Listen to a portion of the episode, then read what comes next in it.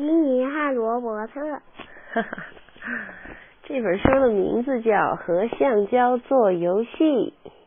翻开吧，翻开。今天我们和橡胶来做有趣的游戏。先收集一下家里用橡胶做的东西：气球、球、绳、手套、软管啊，这么多有趣的东西都是橡胶做的呀！现在游戏开始，呼，吹气球，我们来比一下，看谁吹的大。小心不要吹得太大，要不然嘣的一声，气球就爆了。知道吹的时候松了手会怎么样吗？气球会一边漏气一边像跳舞一样的这里那里乱飞。气球吹起来以后要扎紧，防止漏气。气球吹好了，往气球里吹气，气球就会渐渐鼓起来。这是因为气球是橡胶做的，可以很好的伸展开来。把气放出来，气球就又瘪了。拉橡皮绳，把橡皮绳缠在手指上，这儿拉一下，那儿扯一下，就成了星星的形状。再一拉一扯，就成了太空人。可以伸展的橡皮绳能做出很多形状。拉紧橡皮绳，再松呃再松手，橡皮绳枪发射。橡皮绳一拉就伸长，一松手，橡皮绳就又回到原来的状态了。哼，哇，太淘气了！咚咚咚，现在来玩球，拉开弓步，两腿之间来回拍，走着拍，跑着拍。球也是用橡胶做成的。足球、篮球、网球外面都包裹了橡胶，所以扔出去以后，尽管会有点扁或者变形，但几乎马上就可以恢复到原来的状态，重新蹦起来。打中啦！哇，这个小朋友真倒霉，他的脑袋被球打中了。不是他吗？哦，呵呵。小狗。这次我们拿着橡胶手套去浴室吧。我们来做一只巨人的手，把手套放在水龙头下接水，手套会慢慢的胀开，变得很大很大。但是手套变得再大也不必担心，只要把水一倒出来，手套就会恢复原样了。妈妈洗碗筷时戴的手套，医生做手术时戴的手套，清洁工叔叔打扫卫生时戴的手套，全都是用橡胶做的。橡胶有很好的弹性，所以无论手有多大都不用担心，都能戴进去。而且戴进去以后，手指还是可以活动自如，也不会漏水。再来用橡胶软管玩水吧，把橡胶软管接到水龙头上，然后就可以朝不同的方向喷水了。这是因为橡胶很柔软，可以向四处挥舞。不过，如果乱喷一气的话，衣服也会弄湿的，要小心哦。你看，嗯，可不是吗？小朋友在玩橡胶软管喷水的游戏哈。哦，这样看起来袜子里也有橡胶呢，还有内裤、长裤、帽子里也都有橡胶，因为橡胶。小朋友太淘气了。因为橡胶很容易伸展，穿的时候比较方便，而且橡胶还有很好的收缩性，袜子、裤子穿上后也不会掉。下雨天里也可以用橡胶做很好玩的游戏哦。嗯，从鞋柜里拿出橡胶雨鞋穿上，扑通扑通走到外面去，到有积水的地方踩踩水，不用担心袜子不会弄湿，因为橡胶不透水。其实呀。即使不下雨，我们也是每天穿着橡胶做的东西走来走去。猜猜是什么？鞋子。哦，对，就是鞋子。鞋底用的材料就是橡胶。鞋底有橡胶。小狗也。小狗，小狗的脚上哪有橡胶啊？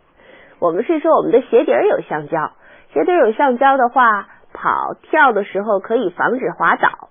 爸爸的皮鞋、妈妈的皮鞋、姐姐的运动鞋底儿都是用橡胶做的。它不是高跟鞋吗？嗯，高跟鞋的鞋底也有橡胶，因为橡胶有粘着性，所以具有防滑的作用。去浴室里看一下，很多东西都有橡胶的成分。拉粑尿尿呢？啊，再湿滑的地板铺了橡胶垫，踩上去就不怕滑了。我们乘坐的汽车上也有橡胶，车轮上的车胎就是橡胶做的。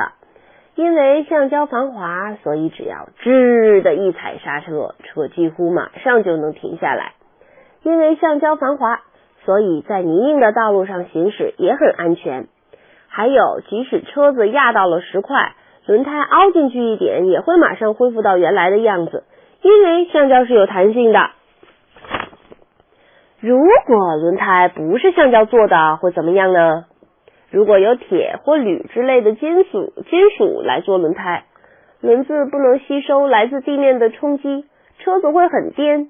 坐在车里，屁股一颠一顿的，头也会撞到车顶棚。要是长时间走颠簸不平的路，轮子会被磨损的不圆，就不能滚动了。你看，嗯，可不是嘛。如果球弹不起来，如果衣服没有松紧带，如果雨鞋不是橡胶做的，如果鞋底没有橡胶，会怎么样啊？挺好滑。哦，球弹不起来了。嗯，裤子没有空松紧带就掉下来了。哎呀，橡胶鞋，如果不是雨鞋不是橡胶做的，鞋子就很快就湿了，脚也就湿了。鞋底没有橡胶会怎么样？乒乓砰，摔倒呗。你看帽子戴不上，可不是吗？看鞋，嗯，不，这什么？所以必须要有橡胶。那么，这么有用的橡胶是从哪里来的呢？橡胶是用橡胶树上淌出的树枝儿做成的，在橡胶树树干上割一道口子，橡胶树就会分泌出树枝来保护伤口。把这些树枝收集起来，变硬后就成了橡胶，这叫做天然橡胶。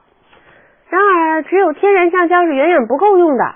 于是人们开始制造橡胶了，在天然橡胶里混入其他物质，或者以石油为原料而制成的橡胶，叫做合成橡胶。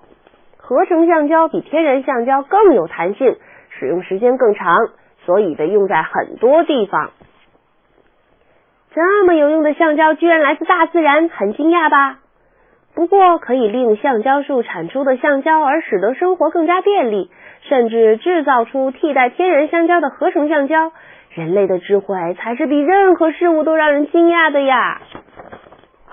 好，橡胶的故事到这里就结束了。刚刚和橡胶好好的玩了一场，下面我们开始研究一下橡胶好吗？怎么样开始好呢？种一株橡胶树，要不读一本关于轮胎的书怎么样？还不清楚的话，把这本书再看一遍，或者想想还有哪里用了橡胶也行。